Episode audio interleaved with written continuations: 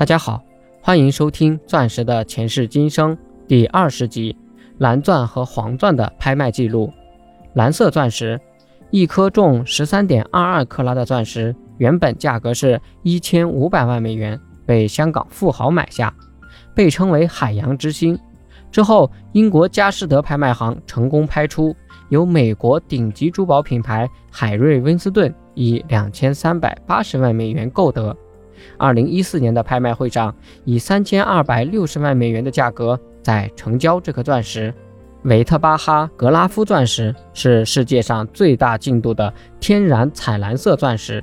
重达三十五点五六克拉，由伦敦珠宝商在二零零八年购得，二零一一年以八千万美元的价格出售给卡塔尔王室。二零一五年十一月十一日。苏富比公司成功拍出一颗名为“蓝月”的钻石，这颗绚丽蓝色的美钻光彩夺目，被誉为完美无瑕，重约十二点三克拉，成交价为四千八百六十万瑞士法郎，约合三亿元人民币。肖邦二百零一克拉粉色、蓝色和白色钻石组成的手表，不同于以往肖邦的手表，它是采用八百七十四颗钻石。几乎是钻石堆砌而成，在两千年成功售出，售价为两千五百万美元。同样是肖邦公司的作品，这颗蓝钻镶嵌在十八克拉的白色金戒指上，二零一七年售价为一千六百二十六万美元。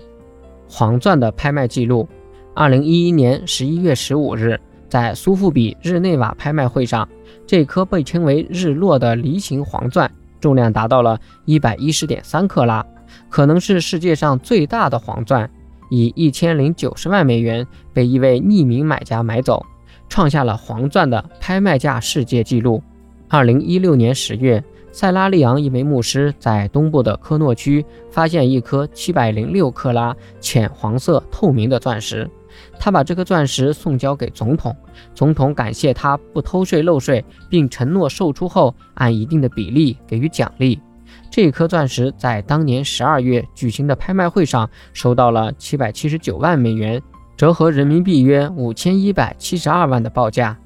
塞拉利昂是位于非洲西部的国家，最近十年在西非诸国都发现了宝石级的钻石。一九七二年，在塞拉利昂就曾经发现了一颗九百七十八点九克拉的钻石，当时售价为两亿人民币。据上述七百零六克拉钻石发现后的八个月，塞拉利昂再度宣布在同一地区挖出了一颗四百七十六克拉的钻石。